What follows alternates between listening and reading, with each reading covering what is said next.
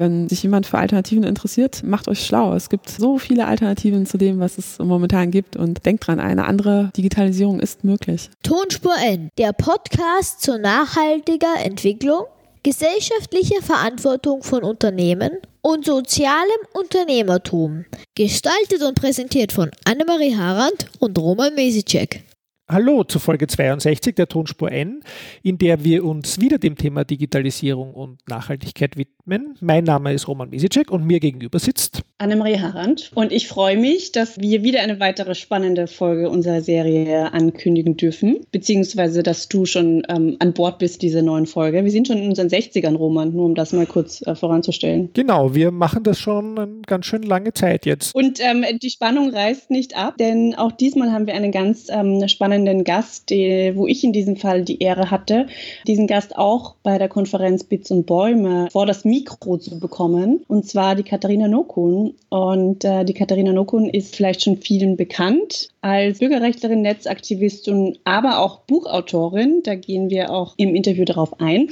Aber ja, Roman, was hast du dir gedacht ähm, bei der Katharina? Ja, also wir haben sie ja schon kurz gehört, auch in unserer Rückblitzfolge. Und wir haben sie natürlich gesehen auf der Bühne als Moderatorin in dem Fall.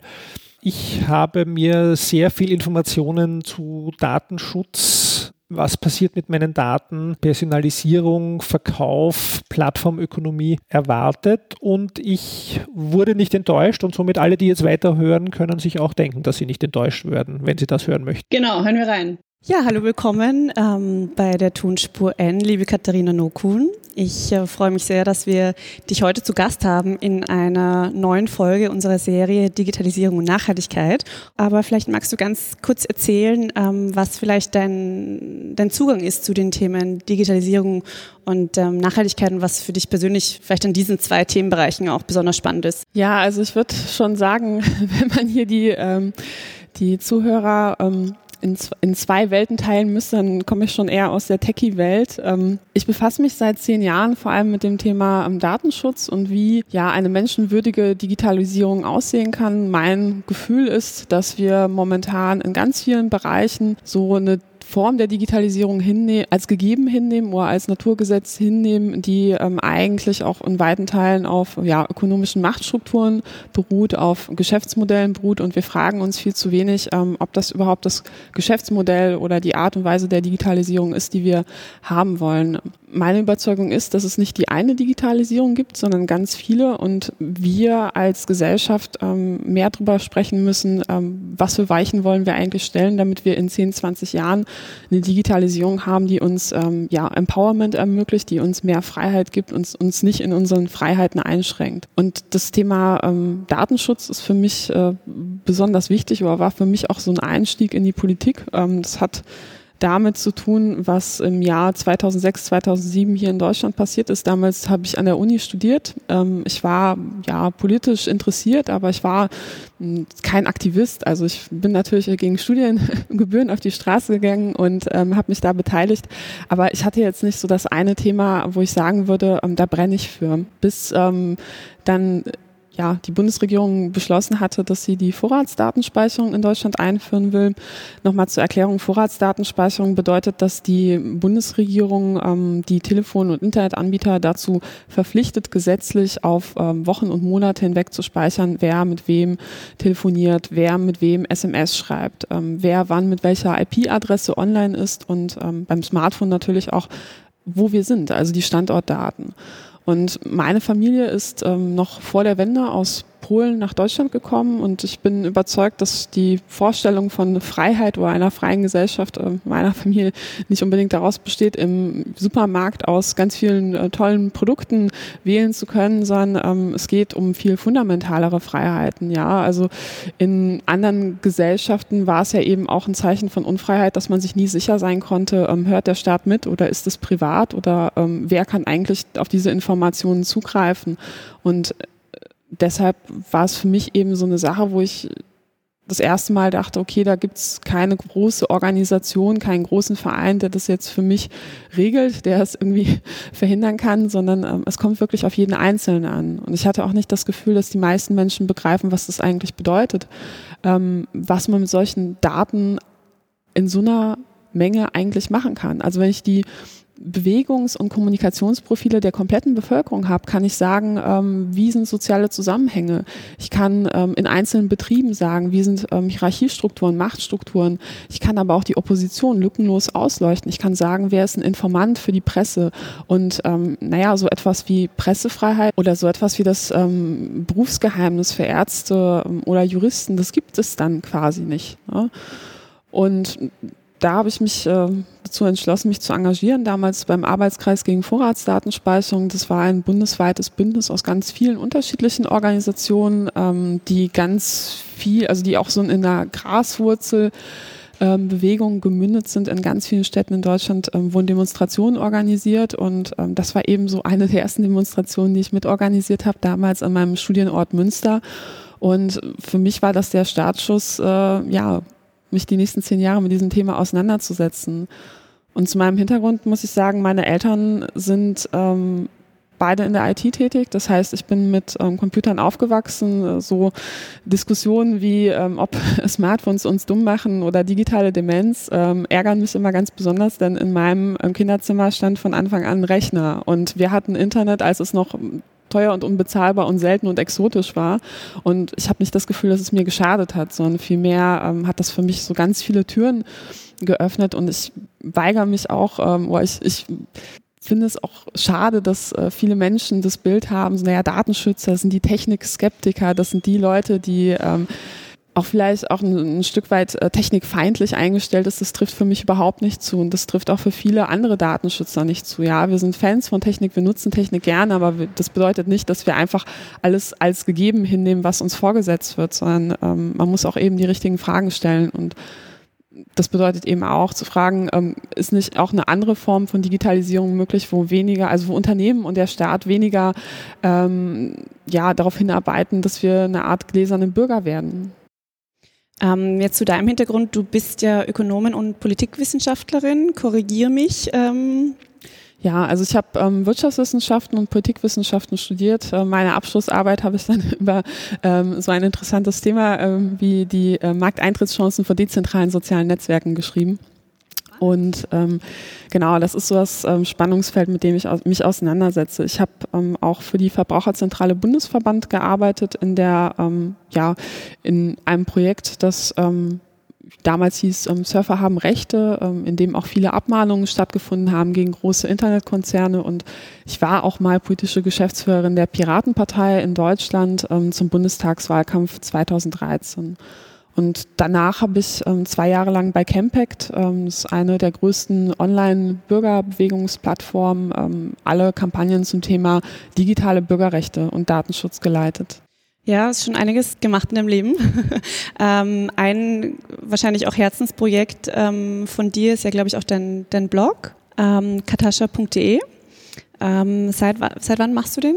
Was ist so das Ziel von, von den Fragen, mit denen du dich ähm, auseinandersetzt? Ähm, Gab es da irgendwas, einen Startschuss, dass du gesagt hast, okay, du kannst auch mit dem Blog ähm, und mit deinen Aktivitäten auch eben, ja, vielleicht auch nochmal andere Gruppen erreichen, die vielleicht auch mit diesen Themen noch nicht so wirklich Anknüpfungspunkte haben, weil ich glaube, das ist ja grundsätzlich noch so ein Thema, ähm, dass ja auch einfach die Aufklärung eben in puncto Datenschutz ja, und eben was da alles dahinter steht, ist ja auch Otto Normalverbraucherinnen und Otto Normalverbraucher überhaupt nicht bewusst. Ja.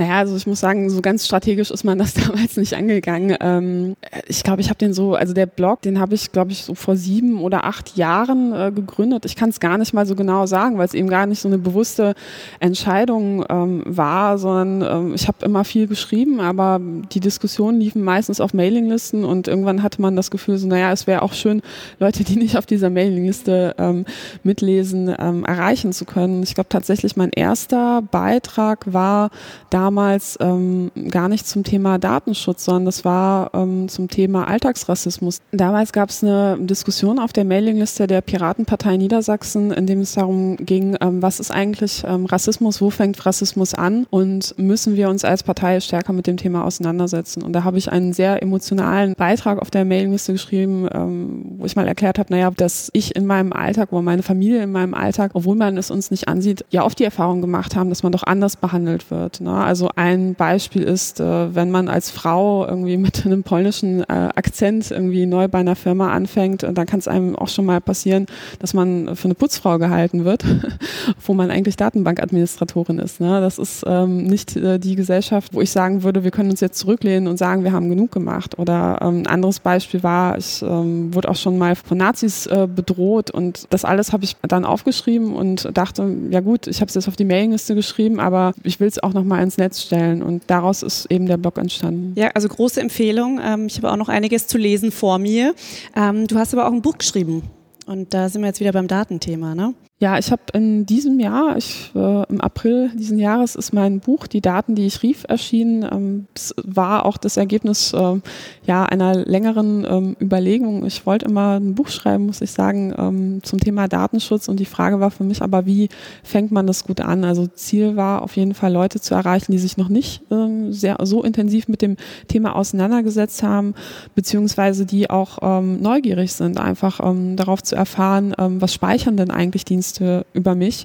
Und ich habe für dieses Buch so ein kleines Experiment gewagt. Ich habe ähm, ein Jahr lang mein Nutzerverhalten gezielt umgestellt. Das heißt, ich habe viel bei Amazon eingekauft. Ich habe einen Fitness-Tracker ähm, getragen. Ich habe ähm, die Deutschlandkarte, so eine Bonuspunktekarte beim Einkaufen benutzt.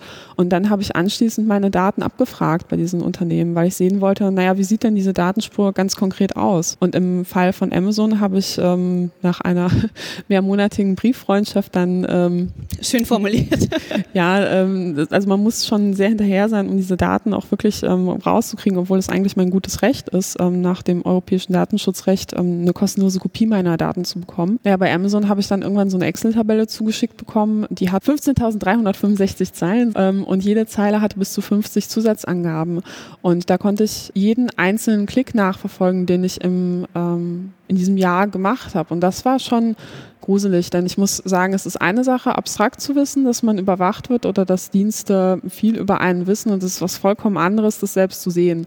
Und ich habe auch während meines Experiments gemerkt, ähm, dass ich es irgendwann auch vergessen habe. Ne? Also man gewöhnt sich dran und man blendet es auch schnell aus, dass man überwacht wird. Man vergisst es. Es ist auch so eine unbequeme Wahrheit und man spürt Überwachung ja nicht. Und ähm, wenn man den Datensatz dann aber vor einem sieht, ähm, wird einem schon ganz anders. Ich habe ähm, auch mein ja, Einkaufsprofil auswerten lassen von einer Psychologin ähm, und habe sie gefragt, naja, was siehst du denn für eine Person? Weil naja, wir über, also sag ich mal, so ein Datensatz gibt ja immer nur ein Fragment von mir wieder. Ich glaube nicht, dass man Menschen vollkommen in Daten und Zahlen erfassen kann. Aber man darf ja nicht vergessen, dass andere Menschen anhand meiner Datenspur sich ein Urteil über mich bilden und mich vielleicht in eine Schublade drücken, in die ich ähm, gar nicht rein will zu denken gegeben hat mir vor allem mein ähm, Netflix-Profil. Ich habe bei Netflix meine Daten abgefragt und da konnte man natürlich sehen, dass ich ähm, Serienjunkie bin. Also wenn die neue Staffel House of Cards äh, erscheint, dann braucht man mich nicht anrufen. Ich bin dann erstmal beschäftigt. Und das ist, finde ich, nichts Schlechtes. Aber wenn man von außen äh, so ein Profil sieht, denkt man sich ja schon, wow. Sie guckt nur Netflix. Sie, sie guckt nur Netflix. Ähm, sie ist wahrscheinlich einsam und hat keine Freunde. Und man sieht eben nicht, ob ich vielleicht nicht auch einen Serienabend mit ähm, ja, Freunden gemeinsam ja, man fragt sich ja schon, was für ein Bild hat ein Mensch ähm, von mir, wenn er jetzt nur sieht, wann ich welchen Film gucke. Und ähm, bei Netflix ist es ja nicht nur so, dass gespeichert wird, ähm, ja, was ich gerne schaue,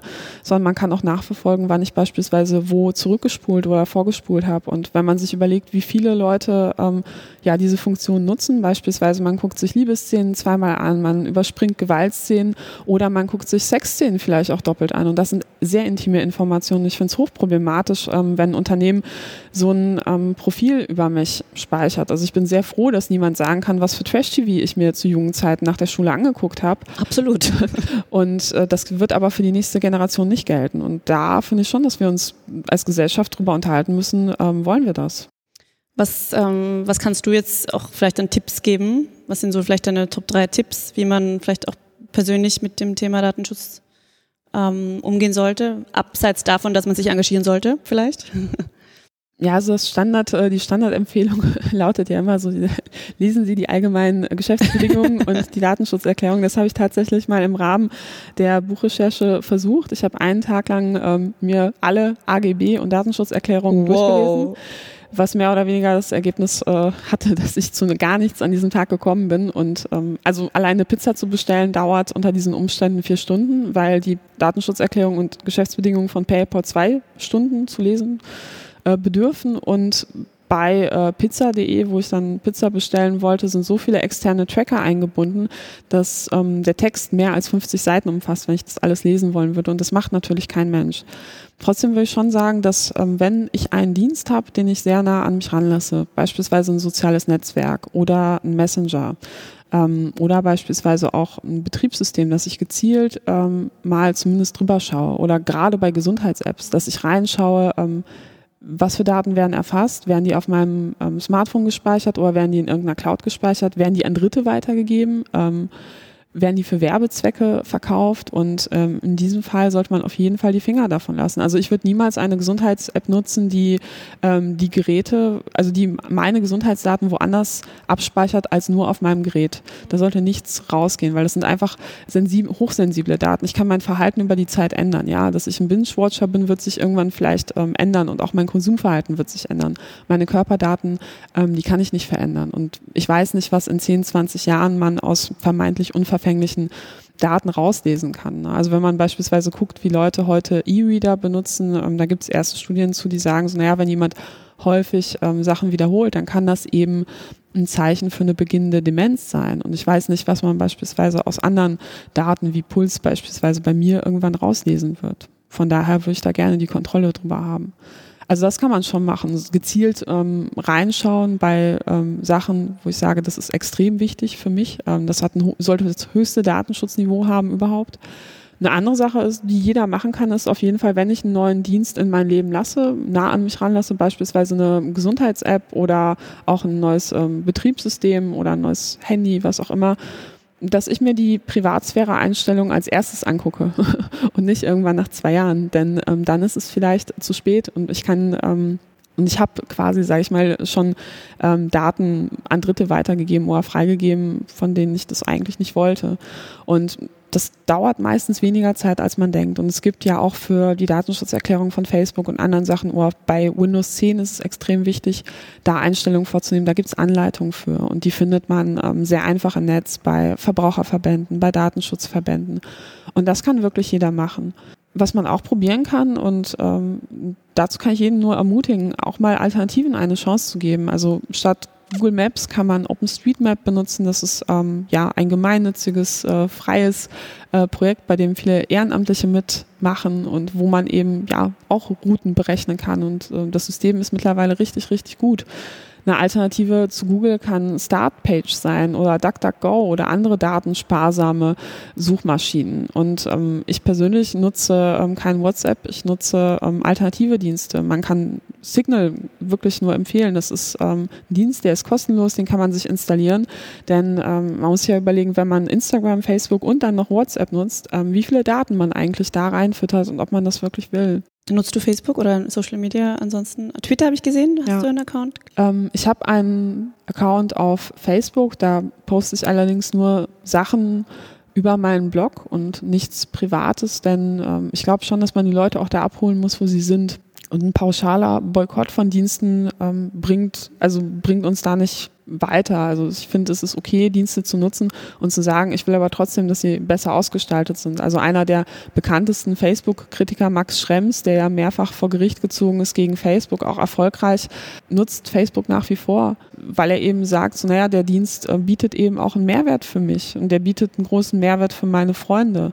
Ähm, und des, gerade deshalb setze ich mich dafür ein, dass ähm, es bessere Datenschutzbestimmungen gibt, ähm, damit man nicht abwägen muss. Bei der Tonspur N geht es auch immer viel um Unternehmensverantwortung an sich. Gibt es irgendwas, was du dir von Unternehmen wünschen würdest im Bereich Datenschutz? Also abgesehen davon, dass vielleicht die Sache Datenschutz auch runtergebrochen wird, dass die Konsumentinnen und Konsumenten das verstehen. Was ist da so in Zukunft vielleicht auch ein bisschen was, was aus deiner Sicht jedes Unternehmen machen sollte, wo es vielleicht noch auch, keine Ahnung, äh, weitere gesetzliche Schritte für Unternehmen notwendig sind in Hinsicht auf Unternehmensverantwortung und Datenschutz? Ja, wichtig ist vor allem, dass man bereits beim Produkt Produktdesign beginnt, sich über Datenschutz Gedanken zu machen und nicht hinterher. Wenn ich beispielsweise eine App baue, dass ich mir von Anfang an überlege, kann ich die so ausgestalten, dass möglichst ähm, ich keinen Zugriff auf irgendwelche Form von privaten Daten von den Nutzern habe und trotzdem der Dienst gewährleistet wird. Oder wenn ich ähm, Daten beispielsweise zu ja, Verbesserungen des Dienstes, ähm, so heißt es ja immer so schön, ähm, von den Nutzern speichere, dann ähm, ist es nicht auch möglich, die Verbesserungen des Dienstes vorzunehmen, dadurch, dass man Daten anonymisiert. Also ein Beispiel ist ja ähm, Netflix. Netflix speichert, wie gesagt, wann Leute vor und zurückspulen, wann sie auf Stopp drücken, wann sie aussteigen, ähm, auch um die ähm, Drehbücher zu optimieren, um zu wissen, ähm, beispielsweise hier sollten wir mehr Sex oder mehr Gewalt oder was auch immer einbauen oder ab da wird es eben langweilig. Und diese Informationen könnte man auch ohne weiteres haben, ohne dass man jetzt weiß, da ist die Katharina an dieser Stelle ausgestiegen, sondern man weiß einfach, so und so viele Menschen sind da ausgestiegen. Und da kann man sich ähm, sehr stark schon beim Produktdesign Gedanken machen, ähm, wie man Daten von Anfang an anonymisiert oder auch datensparsam ist, dass man sagt, ähm, so etwas erfassen wir grundsätzlich nicht. Beispielsweise die IP-Adresse der Nutzer oder dass man sagt, wir haben auch Löschfristen. Also meine Wahrnehmung ist, dass bei den meisten Unternehmen das ähm, Wort Löschfrist überhaupt nicht irgendwie vorkommt. Also wenn man gezielt in den ähm, Datenschutzerklärungen und Geschäftsbedingungen der meisten Dienste sucht, wird man das Wort nicht finden. Also meistens gibt es ja Pauschalklauseln, in denen es heißt, wir speichern die Daten so lange, wie es für die Verbesserung ähm, unseres Dienstes irgendwie ähm, ja, notwendig erscheint. Und das ist natürlich ein Freibrief, weil theoretisch gibt es da kein, kein Datum, ab dem man ähm, sagt, dass es nicht mehr notwendig ist, sei denn der Dienst wird eingestellt. Aber de facto ist es ja so, dass äh, bei Unternehmensübernahmen beispielsweise auch Datenbestände mit den Eigentümer wechseln. Und ähm, da würde ich mir sehr viel mehr Verantwortung in Bezug auf die Nutzerdaten wünschen, dass man eben auch sagt, ähm, wir definieren auch einen klaren Endpunkt, wir definieren auch ein äh, klares Ziel oder wir erklären viel stärker, wozu wir welche Daten brauchen und sagen nicht einfach pauschal, wir speichern alles äh, so lange, wie wir es äh, bedürfen, sondern dass man auch unterscheidet. Beispielsweise, was bedeutet das für die IP-Adresse, was bedeutet das für ähm, beispielsweise Nutzungsdaten, ähm, Clickstream-Daten. Ne? Also gerade bei beim Thema Webseiten-Tracking ähm, ist, ist ja auch die Frage, naja, gibt es nicht auch Alternativen zu Google Analytics? Also die meisten Seiten wollen ja wissen, von wo kommen meine Nutzer, ähm, wo, wann steigen äh, Nutzer beim Artikel schnell raus. Und ich kann es auch nachvollziehen, dass man natürlich auch als Zeitung wissen möchte, naja, wo hänge ich den Leser ab? Ähm, das bedeutet, ich muss da nachsteuern.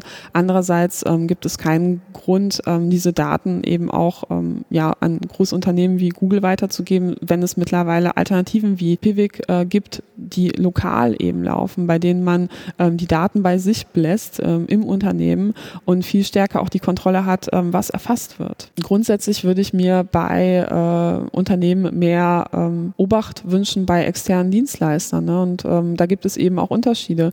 Ob ich jetzt, ähm, also ist es immer notwendig, dass ich auch die Daten auslage oder kann ich den Dienst oder kann ich diesen Dienst nicht auch erbringen, indem ich die ähm, Nutzerdaten bei mir lasse? Denn je mehr ähm, ich da auch an Externe weitergebe, desto weniger ähm, habe ich auch die Kontrolle darüber oder desto mehr muss ich auch darauf vertrauen, dass diese externen Dienstleister das auch ordnungsgemäß machen. Und wenn ich das nicht gewährleisten kann, dass diese Kontrolle gegeben ist, dann ähm, ja, ist die Frage so, ob man, ob man das machen sollte. Und gerade bei Google ist ja auch die zusätzliche Problematik, dass Google solche Daten natürlich mit einem viel größeren Datenpool zusammenschmeißen kann. Ne? Und da wird es eben für die für, für Datenschützer schon ja unangenehm, weil man eben ähm, so das große Picture vor sich hat. Das, es geht nicht nur um die ähm, Daten bei der Google-Suche, es geht nicht nur um die Daten von Google Analytics, es geht auch um die ähm, Daten von den Google von Fonts beispielsweise, also Google-Schriftarten, die ähm, auf Webseiten eingebunden sind. Wenn man diese ganzen vielen Dienste zusammensetzt, dann ähm, hat ein einzelnes Unternehmen einen unglaublich großen Einblick darin, was wir machen. Und da muss man sich als Unternehmen fragen, will ich einen Beitrag dazu leisten oder möchte ich nicht einen Beitrag dazu leisten, dass es eben auch anders möglich ist, ähm, ja, digitale Dienste gut anzubieten. Und ähm, last but not least wäre es natürlich wünschenswert, ähm, wenn Unternehmen ihre ähm, Nutzerinnen und Nutzer nicht dazu zwingen würden, äh, ewig lange ähm, juristische juristische Erklärungen ähm, zu lesen, in denen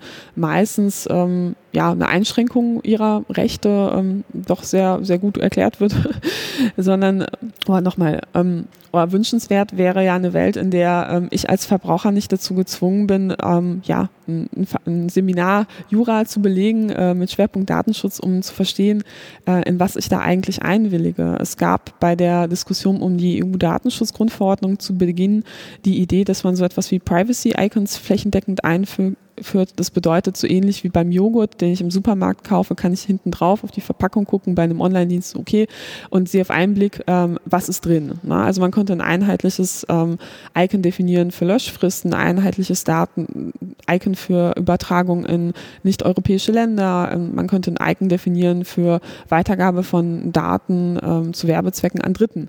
Ja, und wenn ich so ein Icon sehen würde, würde ich natürlich viel vorsichtiger an den Dienst rangehen. Und man kann nicht von Nutzern erwarten, dass sie ähm, ellenlange zwei Stunden die AGB von, von PayPal lesen, um dann zu entdecken, aha, wenn ich ähm, bei eBay ähm, Verkäufer bin und PayPal nutze, dann dürfen meine Social Media Aktivitäten ähm, in die Bewertung mit einbezogen werden, ob ich vertrauenswürdig bin oder nicht. Also das erfährt ja zu 99 Prozent niemand. Ja, also es ist ein riesig breites Feld. Ich glaube, da sind wir jetzt eh nur ein bisschen irgendwie an der Oberfläche äh, eingestiegen in das Thema.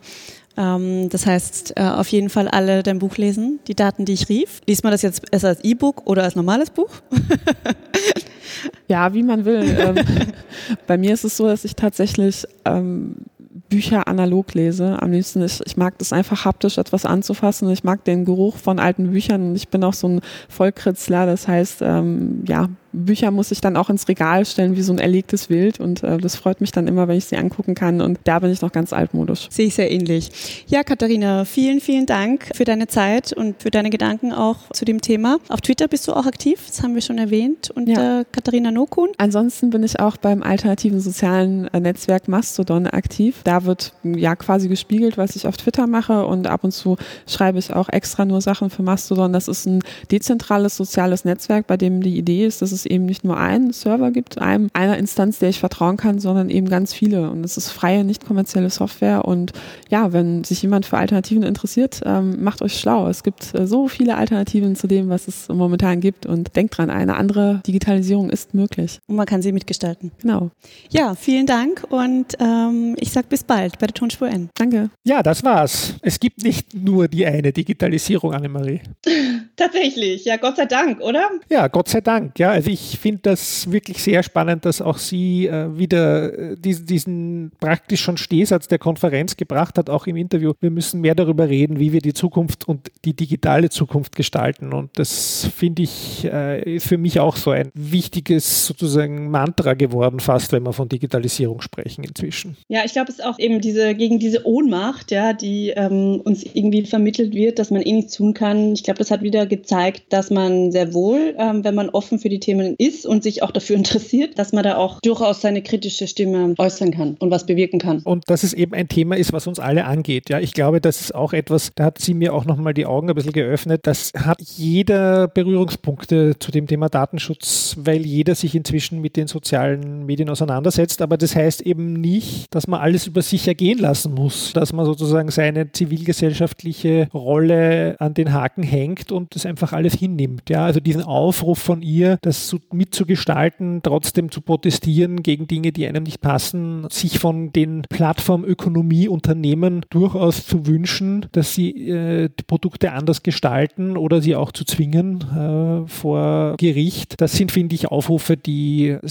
ich sehr spannend und gut finde und wichtig eben vor allem heutzutage. Und vor allem einfach auch diesen kritischen Blick zu haben, eben obwohl man die Vorteile sehr wohl sieht, natürlich, die auch die Themen mit sich bringen oder auch einfach diese Plattformen ähm, mit sich bringen. Aber was ich auch sehr spannend fand, einfach, dass sie auch wirklich mit, mit diesen Themen aufgewachsen ist, ja, und ähm, deswegen auch diese äh, Mechanismen besser versteht und das einfach auch wirklich auf den Boden gebracht, uns in dem Fall, ich sage jetzt mal Konsumentinnen und Konsumenten der Digitalisierung auch vermitteln kann. Das wir es alle verstehen. Und das ist ja auch quasi das klare Ziel, was sie auch vermittelt. Ja, und eben auch etwas, was ich schon immer mir überlege, ob wir jetzt Facebook abmelden und Instagram und all die anderen auch wieder ein bisschen relativiert hat damit. Und das, das freut mich, ja, weil wir nutzen natürlich auch äh, diese Medien ganz stark, um unser Thema mhm. zu verbreiten. Also sei es jetzt unser Thema jetzt im Podcast Nachhaltigkeit, aber auch generell braucht eigentlich die sozialen Medien für die Verbreitung. Absolut. So, machst du dann, Roman. Was hältst du davon. Ja, das fand ich natürlich ganz spannend,